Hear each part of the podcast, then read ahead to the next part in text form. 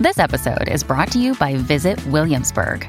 In Williamsburg, Virginia, there's never too much of a good thing. Whether you're a foodie, a golfer, a history buff, a shopaholic, an outdoor enthusiast, or a thrill seeker, you'll find what you came for here and more. So ask yourself, what is it you want? Discover Williamsburg and plan your trip at visitwilliamsburg.com. Como que a origem de um povo explica questões contemporâneas? Como que o embate entre grandes potências impactou o Oriente Médio? Essas são apenas algumas perguntas que podemos nos fazer quando estudamos com mais atenção o que foi a Guerra do Afeganistão ou a Guerra Afegã Soviética.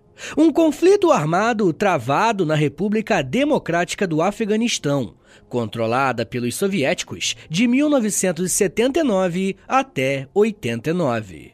Essa guerra representou um dos principais conflitos da Guerra Fria, e o envolvimento de potências estrangeiras transformou esse evento em mais uma disputa indireta entre os Estados Unidos e a União Soviética. Além disso, para muitos especialistas, foi essa guerra que colocou um ponto final na Guerra Fria. Como sempre, eu quero lembrá-los que eu baseio meu conteúdo em fontes e em autores confiáveis, que você pode e deve consultar na descrição do episódio. Antes de falar sobre como que a guerra do Afeganistão começou, vale explicar que esse conflito foi tão complexo e desencadeou tantos outros eventos que ao procurar sobre esse evento no Google, você vai notar que existe mais de uma guerra com esse mesmo nome. Na verdade, alguns historiadores argumentam que o que começou em 1979 só acabou em 2021, com a retirada de tropas estadunidenses do Afeganistão. Apesar de existir essa linha de pensamento, eu vou focar basicamente no que rolou entre 1979 a 1989, beleza? Ah, e além disso, a origem desse conflito é bem mais antiga do que a gente imaginava. E de acordo com o historiador Gregory Fremont Barnes, no seu livro The Soviet Afghan War, as raízes da intervenção russa no Afeganistão têm origem no período imperial, quando a Rússia czarista começou a olhar para a Ásia Central na década de 1730. O Império Russo empreendeu a conquista gradual da região, como parte de um programa expansionista que incluiu o crescimento russo na Crimeia, no Cáucaso e na Sibéria até o Pacífico. No final da década de 1830, o interesse russo no Afeganistão começou a se manifestar, especialmente após a Guerra Russo-Persa de 1826 a 1828. Após essa guerra, os russos começaram a exercer uma certa influência na região. Em 1837, quando as forças persas tentaram capturar a cidade de Herat, no oeste do Afeganistão, conselheiros e mercenários russos acompanharam a expedição.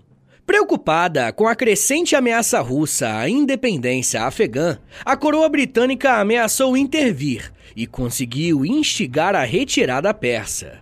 Porém, a partir desse ponto, as relações entre o Império Britânico e o Império Russo começaram a ir de mal a pior. O Reino Unido e a Rússia ficaram trocando farpas e vivendo em crises diplomáticas em relação ao Afeganistão, mas apesar disso, depois da derrota dos russos pelas mãos dos japoneses na Manchúria em 1905, o governo czarista declarou que o Afeganistão estava fora da esfera de influência russa. Eles assinaram o Tratado Anglo-Russo, onde se comprometeram a consultar o Reino Unido em todos os assuntos relacionados ao Afeganistão. Em troca, os britânicos prometeram não ocupar e nem anexar o território afegão, e nem interferir nos seus assuntos internos. O Afeganistão não reconheceu esse acordo. Só que mesmo assim, os termos acordados permaneceram em vigor entre as potências europeias até 1919, quando as tropas afegãs cruzaram a Índia Britânica, tentando agitar uma revolta ao longo da fronteira. Isso resultou na breve Terceira Guerra Anglo-Afegã, entre maio e agosto de 1919, onde a Grã-Bretanha expulsou os invasores antes de concordar em renunciar a todo o controle sobre a política externa afegã, reconhecendo assim o Afeganistão como um Estado de fato soberano. Mesmo quando o Império Russo caiu e a União Soviética foi criada, a Ásia Central foi um território de disputas. Nas décadas de 20 e 30, os soviéticos conseguiram sufocar vários movimentos de guerrilha que não queriam a subordinação de Moscou. Com a retirada britânica da Índia em 1947, os soviéticos não enfrentavam mais concorrentes sérios na região para influenciar o Afeganistão. E por isso, o interesse deles só aumentou, especialmente após a morte de Stalin em 1953. Em 1954, a liderança da União Soviética concedeu um empréstimo gigantesco para que os afegãos construíssem silos e padarias para o abastecimento da população. No ano seguinte, renovaram um acordo de troca. A União Soviética forneceria petróleo, cimentos e metais em troca de lã, algodão e peles. Em dezembro de 1955, mais um empréstimo milionário foi concedido para projetos conjuntos. Isso impulsionou a construção de estradas, portos, usinas hidrelétricas, barragens, hospitais e o túnel da Salang Pass, abrindo uma rota nos Himalaias. O Afeganistão estava sob a influência da União Soviética, e não seria um exagero dizer que essa relação em específico não foi nada negativa para os afegãos, uma vez que o crédito soviético garantiu aos seus parceiros uma melhora considerável na estrutura básica do país. Só que a União Soviética não era a única a investir em parceiros comerciais e diplomáticos em outras regiões.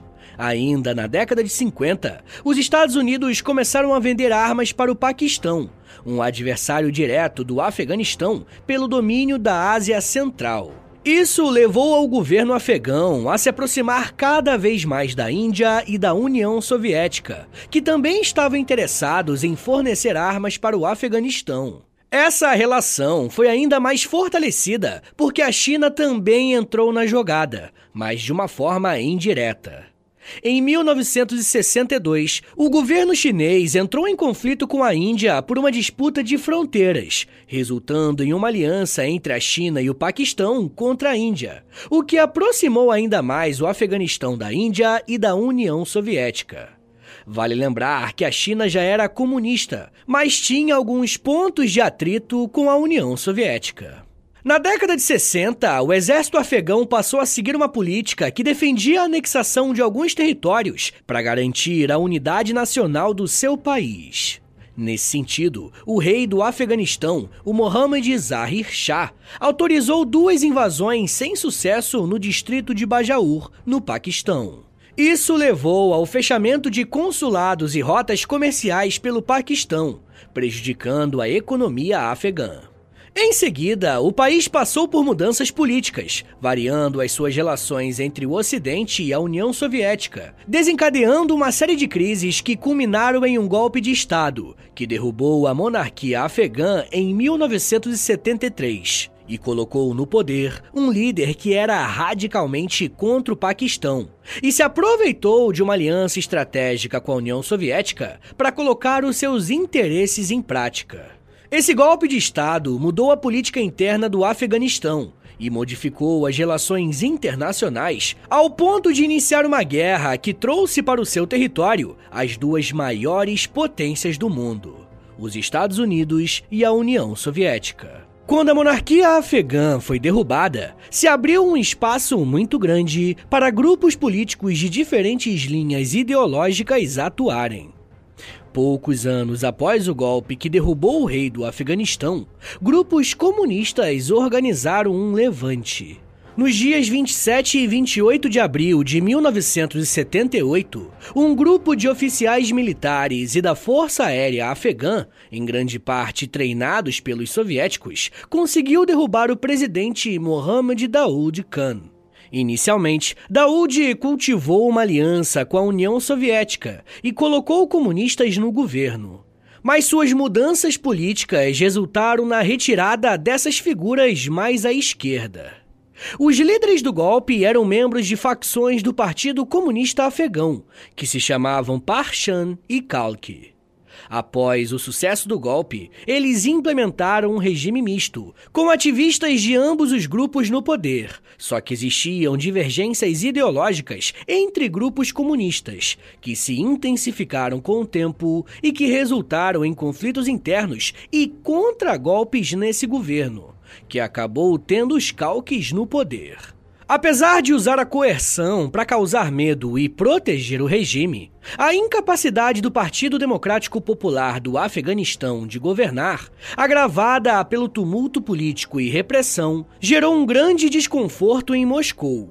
O movimento Kalki, dentro do Partido Democrático Popular do Afeganistão, implementou reformas radicais, como reforma agrária e avanço nos direitos das mulheres. Porém, essas reformas desagradaram muito os conservadores e provocaram resistência principalmente por motivos religiosos, criando uma grande divisão entre os ideais marxistas do governo revolucionário e os valores tradicionais profundamente enraizados na sociedade afegã.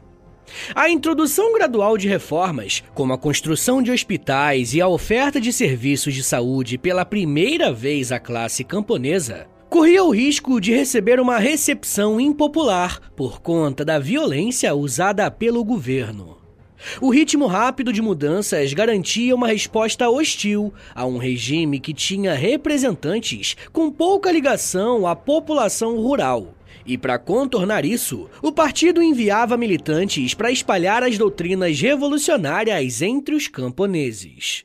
Só que, ao mesmo tempo, o regime usava muita violência contra aldeias que se mostravam rebeldes e não aderiam à causa, criando um ciclo vicioso de violência de um lado e de investimento do outro.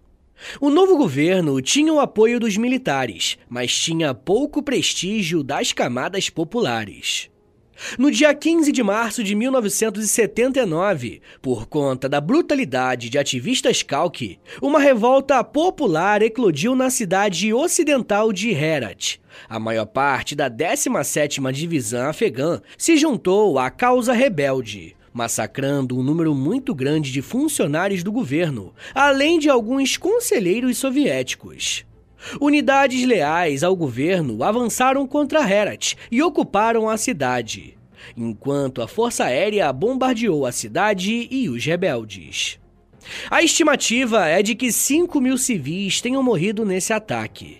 Essa abordagem extremamente brutal do regime fez com que muitos outros soldados mudassem de lado e fossem para a resistência, reduzindo a força do exército até o final do ano para menos da metade do seu contingente oficial de 90 mil homens.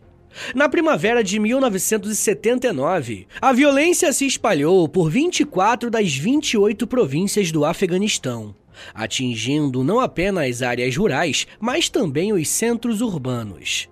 O presidente dos Estados Unidos, Jimmy Carter, no dia 3 de julho de 1979, tomou a decisão de apoiar secretamente aqueles que se opunham ao governo pró-soviético no Afeganistão. A violência nas ruas aumentou e o governo respondia com mais repressão.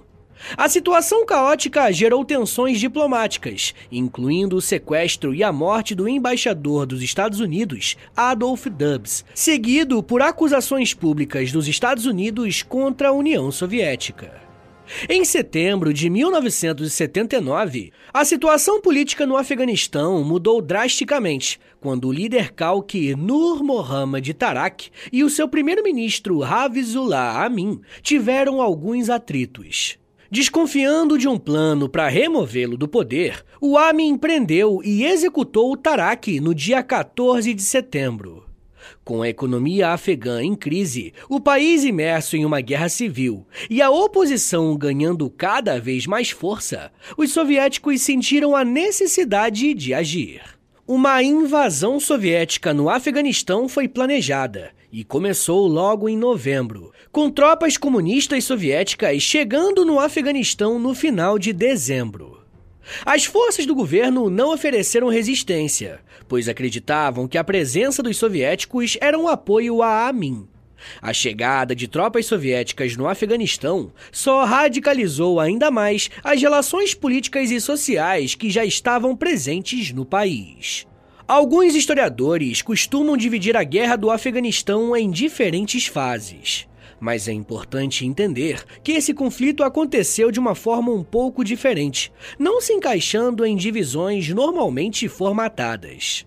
Ao contrário de guerras convencionais, onde batalhas decisivas marcam a mudança no curso do conflito, o que aconteceu no Afeganistão se caracterizou por combates de intensidade média e baixa pela grande diferença nas capacidades dos envolvidos, onde nenhum lado conseguiu dar um golpe decisivo no oponente em embates frente a frente. A invasão dos soviéticos no Afeganistão começou no dia 27 de dezembro e deu início oficial ao conflito, seguindo um padrão que já foi visto em outras situações que a União Soviética interviu em países estrangeiros, como aconteceu na Tchecoslováquia em 1968. No Afeganistão, as tropas soviéticas estavam sendo lideradas pelo coronel Grigory Boyarinov que conseguiu tomar o túnel de Salang e pontos chaves na capital, Cabul, resultando na morte do líder afegão, Amin. A estratégia soviética visava trazer estabilidade ao país, protegendo rotas importantes e estabelecendo postos de controle, enquanto permitia que as forças afegãs se concentrassem na resistência rural. Além disso, o plano era fortalecer o governo afegão aliado aos soviéticos, para que pudessem sair dali e terem um parceiro no cenário internacional. Como a guerra do Afeganistão foi um conflito que ocorreu durante a Guerra Fria, os Estados Unidos exerceram a sua influência para reforçar tropas aliadas, fazendo com que esse conflito durasse décadas. Pessoal, eu já quero falar mais sobre como que a guerra se desenrolou, qual foi a participação das duas potências e de que forma que esse conflito mudou o cenário internacional. Mas segura um minutinho aí, tá, gente, que daqui a pouco a gente volta e eu falo um pouco mais sobre disputas, Guerra Fria, crises e terrorismo. Segura aí, que é um minutinho só.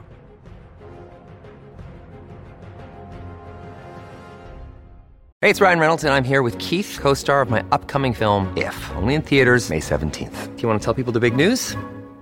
All right, I'll do it. Sign up now and you'll get unlimited for $15 a month in six months of Paramount Plus Essential Plan on us. Mintmobile.com slash switch. Upfront payment of $45 equivalent to $15 per month. Unlimited over 40 gigabytes per month. Face lower speeds. Videos at 480p. Active Mint customers by 531.24 get six months of Paramount Plus Essential Plan. Auto renews after six months. Offer ends May 31st, 2024. Separate Paramount Plus registration required. Terms and conditions apply if rated PG.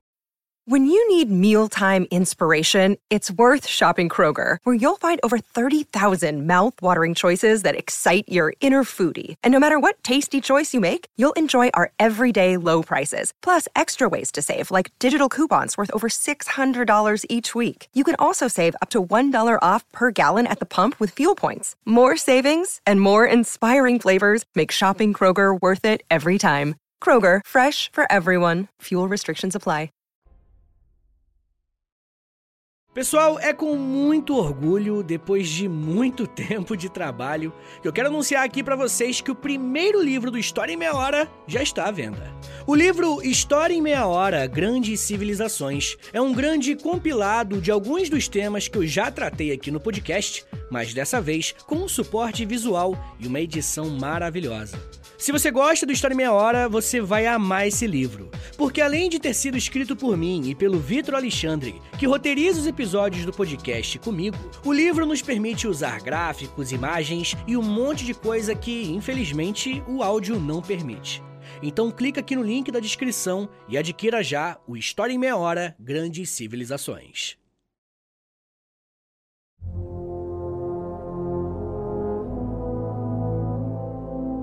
Abre aspas. Seria um grande erro enviar tropas terrestres para o Afeganistão. Se nossas tropas fossem para lá, a situação no nosso país não melhoraria. Pelo contrário, ficaria pior, Nossos combatentes teriam que lidar não somente com um combate externo, mas com um descontentamento popular na Rússia. E o povo não esquece essas coisas. Fecha aspas. As palavras que você acabou de ouvir foram ditas por Alexei Kozydin, chefe de gabinete do Conselho de Ministros da União Soviética, em resposta ao pedido de Tarak para a União Soviética enviar mais tropas ao Afeganistão.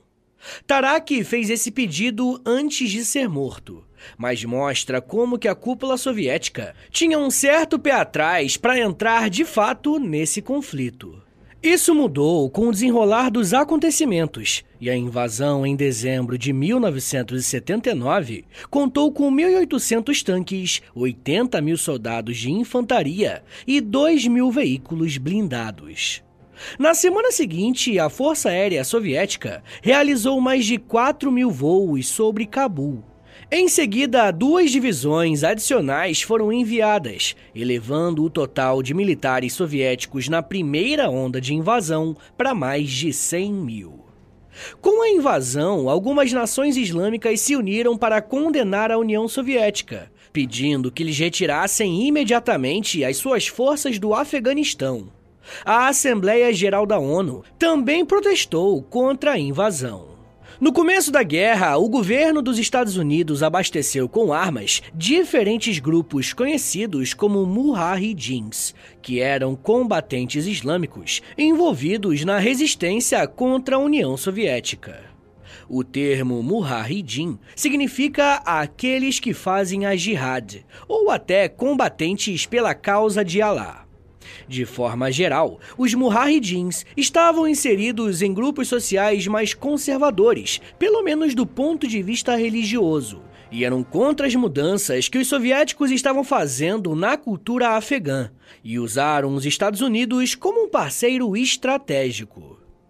Durante os dois primeiros meses da guerra, de dezembro de 1979 a fevereiro de 1980, as tropas soviéticas tinham sofrido 245 baixas, e em resposta, eles estabeleceram postos de guarda em lugares específicos para protegerem estradas, cidades importantes, aeroportos, pontes, usinas e oleodutos. Apesar de ter sido uma medida necessária, isso comprometeu as tropas, porque eles precisavam de muitas pessoas para limitar a atuação dos adversários. A partir de março de 1980, as estratégias mudaram e a resistência não enfrentaria mais os soviéticos em confrontos diretos. Em vez disso, eles recorreram a táticas de guerrilha, com ataques frequentes e muitas vezes de pequena escala, contra postos avançados, comboios e pequenas unidades, buscando sempre a vantagem da surpresa, especialmente em emboscadas. Os Mujahidins também criaram armadilhas e minas ao longo de rotas de patrulha. Só que os soviéticos também prepararam as suas armadilhas. Quem acabou tendo mais sucesso nesse tipo de ação foram os Mujahidins, que ficaram cada vez melhores em armadilhas envolvendo minas terrestres. Em 1983, tropas da União Soviética optaram por uma abordagem de limpeza populacional nas áreas rurais, limitando as opções e forçando os afegãos a buscarem refúgio nas cidades controladas pela União Soviética. Ao mesmo tempo, eles conduziram operações contra focos de resistência. A rivalidade entre diferentes grupos mujahidins persistiu, resultando em conflitos territoriais, enquanto os soviéticos buscavam enfraquecer a oposição por meio de ataques pesados e uma política de despovoamento. Em resposta à resistência dos grupos afegãos que recebiam financiamento dos Estados Unidos, os soviéticos intensificaram as suas operações em 1985, buscando criar bases ao longo da fronteira paquistanesa para interromper o fluxo de suprimentos e combatentes. Durante essa fase, que se estendeu até abril de 1985, os soviéticos sofreram muitas perdas, confirmando a tese de que essa não seria uma guerra fácil de ser vencida. Ainda em 1985, a União Soviética passou a ter um novo líder, Mikhail Gorbachev. Gorbachev começou a negociar uma retirada das forças soviéticas, ao mesmo tempo em que buscava reduzir o número de baixas, em um momento em que o descontentamento com a guerra crescia bastante. As tropas soviéticas passaram cada vez mais a transferir a responsabilidade pelo contato hostil com a resistência para os seus aliados no regime afegão, confiando em mais operações aéreas e de artilharia. Enquanto as forças soviéticas e do governo afegão continuavam a lutar no leste do país, em junho de 1985, a resistência atacou a base aérea de Shindand, no oeste, destruindo 20 aeronaves. Os combates em Herat, que ficava próximo dali, ficaram ainda mais intensos, fazendo com que o governador fosse obrigado a deixar a cidade, ao mesmo tempo que os soviéticos lançaram a sua nona e última grande ofensiva no Vale do Panjshir. O governo afegão, aliado da União Soviética, também prosseguiu com seus esforços. Em janeiro de 1986, as suas forças atacaram Zendejan, na província de Herat, gerando muitas baixas nos adversários, mas sem consolidar controle sobre a região.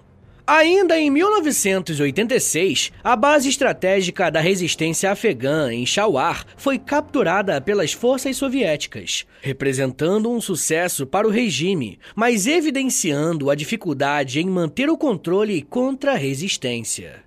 A batalha em Shawar viu os Mujahidins abatendo helicópteros e capturando prisioneiros.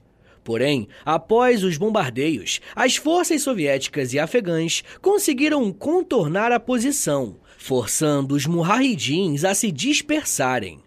No sul do Afeganistão, especialmente em torno de Kandahar, aconteceram muitos conflitos de baixa intensidade entre as forças do regime e a resistência. A retirada soviética deixou vácuos de poder que os Mujahidins rapidamente preenchiam. Durante a maior parte da guerra no Afeganistão, a Força Aérea Soviética dominou os céus devido à falta de aeronaves por parte dos rebeldes muçulmanos. Isso permitiu que os soviéticos fizessem ataques aéreos com uma certa facilidade, utilizando aeronaves poderosas e helicópteros. Nesse cenário, foi exatamente nessa fraqueza que o apoio dos Estados Unidos foi mais sentido levando para os combatentes mujahidins mísseis antiaéreos portáteis que mudaram o rumo da guerra.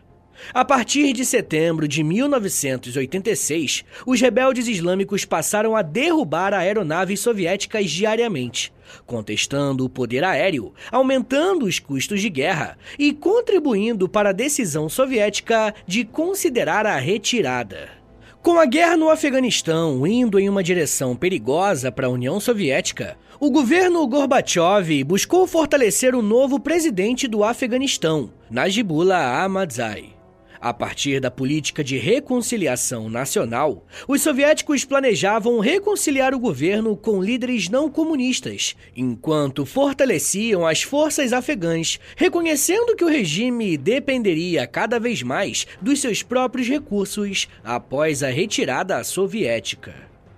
Isso ocorreu em duas etapas, entre maio e agosto de 1988 e de novembro de 88 a fevereiro de 89 enquanto os Mujahidins intensificaram os ataques nas fronteiras, deixando claro que os soviéticos não conseguiram manter a influência no Afeganistão.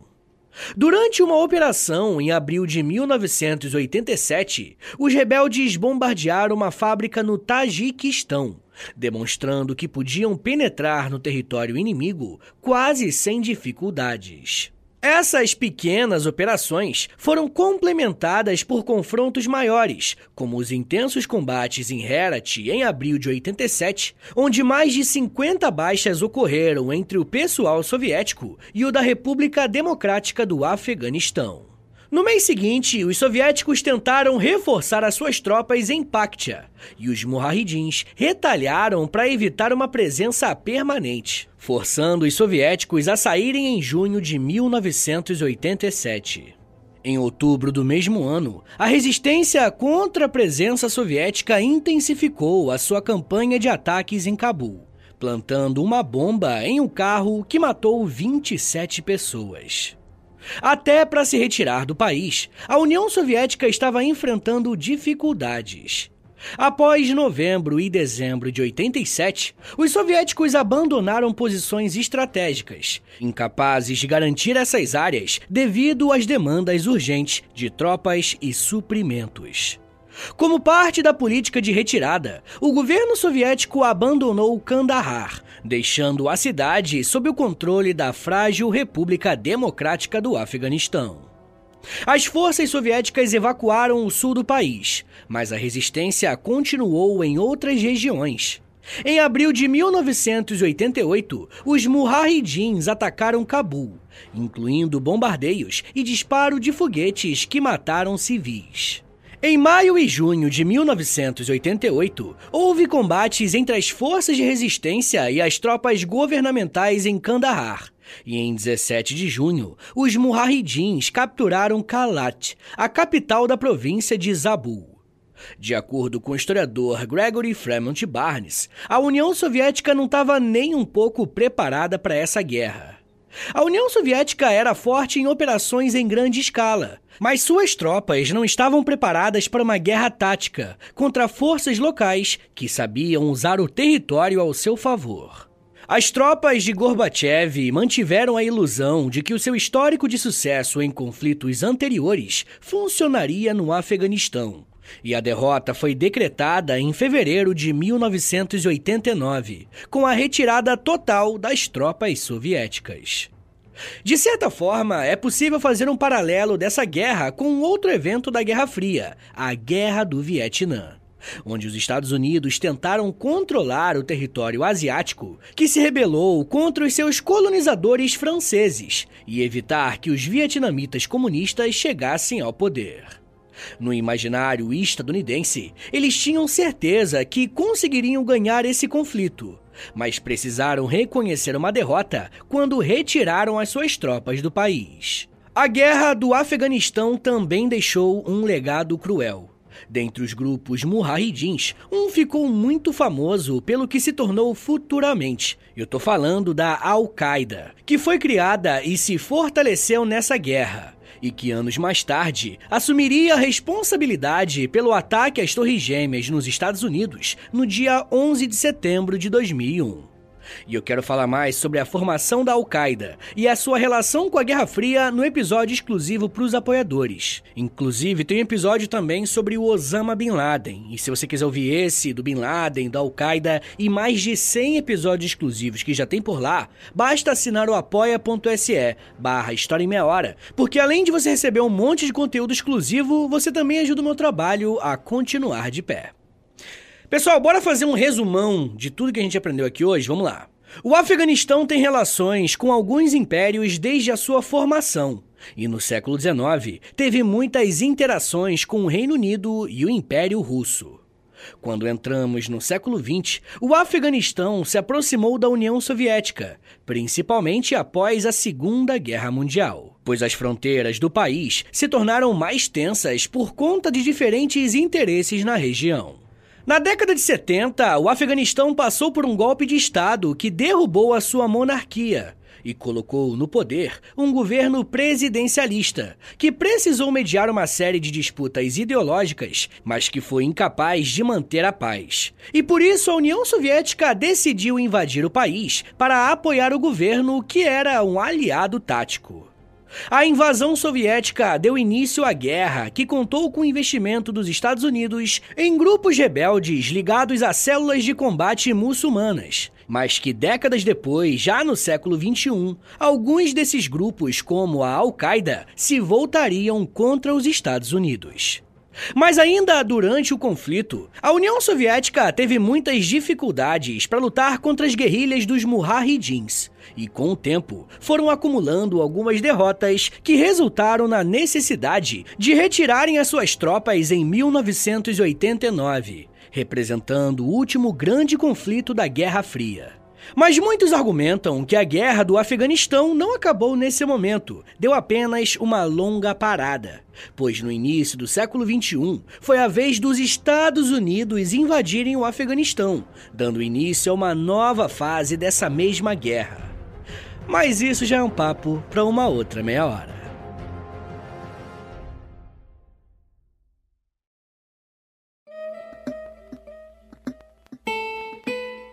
Senhores, muito obrigado por terem vindo até aqui. Meu nome é Vitor Soares e sou professor de História. E você acabou de ouvir o História em Meia Hora. Rapaziada, dá uma moralzinha aí, compartilha esse episódio, por favor. Posta nos stories do Instagram e aí me marca no arroba História em Meia Hora. Ou você pode também postar no Twitter e aí você me marca no arroba H30podcast, que aí eu já te mando uma mensagem agradecendo, tá bom? Se você gosta do História em Meia Hora, se você quer ver esse podcast por muito tempo de pé ainda, toda quarta e todo sábado, lançando episódio novo, bonitinho, dá uma chance pro nosso apoia-se, rapaziada. Por favor, entre em apoia.se barra História em Meia Hora, porque lá tem quase 100 episódios exclusivos para quem apoia. E claro, né, quando você apoia hoje, você tem acesso a todos eles. E todos os que vão sair enquanto você for apoiador, tá bom? Também tem Clube do Livro, tem conteúdo diário no Instagram, depende do nível lá, né, do, do plano que você assinar lá no Apoia-se, beleza? Mas claro, né? Eu só quero que você assine caso você queira e possa ajudar, tá bom? Rapaziada, o História Meia Hora também tem a parceria com a Loja, tá bom? L-O-L-J-A, Loja. Entra no site deles, é loja.com.br, digita História Meia Hora, que você vai ser transportado aí tecnologicamente pra nossa lojinha, tá? Tem camiseta, moletom, tem vários produtos bem legais, tudo original do História Meia Hora, tá bom? E óbvio, né? Quando você compra uma roupa dessa, você fica gatão, gatona e ainda ajuda o meu trabalho. Mas rapaziada, se você quiser mandar um e-mail para mim, quer falar comigo pra alguma coisa, anota aí meu e-mail e o meu Pix. Qualquer valor é mais do que bem-vindo, agradeço demais. É historiaemmeiahora@gmail.com. Uma coisa que eu vou te pedir agora, isso aqui não custa nada, tá bom? É de grátis. Pô, é só um minutinho da tua vida aí, não custa nada. Eu te dou tantos minutos, tantas, tantas meia horas aí de, de estudo. Pô, pelo amor de Deus. Dá uma moralzinha aí, clica no, no perfil do Spotify, aí do História Meia Hora, clica em cinco estrelinhas para você avaliar o nosso podcast em cinco estrelinhas. Depois você clica em seguir e por último você clica no sininho, que o sininho vai enviar uma notificação pro seu celular quando tiver episódio novo. Eu também quero te convidar a conhecer o meu outro podcast, é o História pros Brother, que eu faço com Alexandre Níquel. Também é de história, mas é mais de humor, hein? Pelo amor de Deus. é uma pegada um pouco diferente daqui, tá bom? Então é isso, gente. Me siga nas redes sociais. É arroba no Twitter, no Instagram e no TikTok. Eu tô sempre lá no TikTok fazendo os videozinhos educativos. Tá bom, gente? Então é isso. Muito obrigado, um beijo, até semana que vem! E valeu!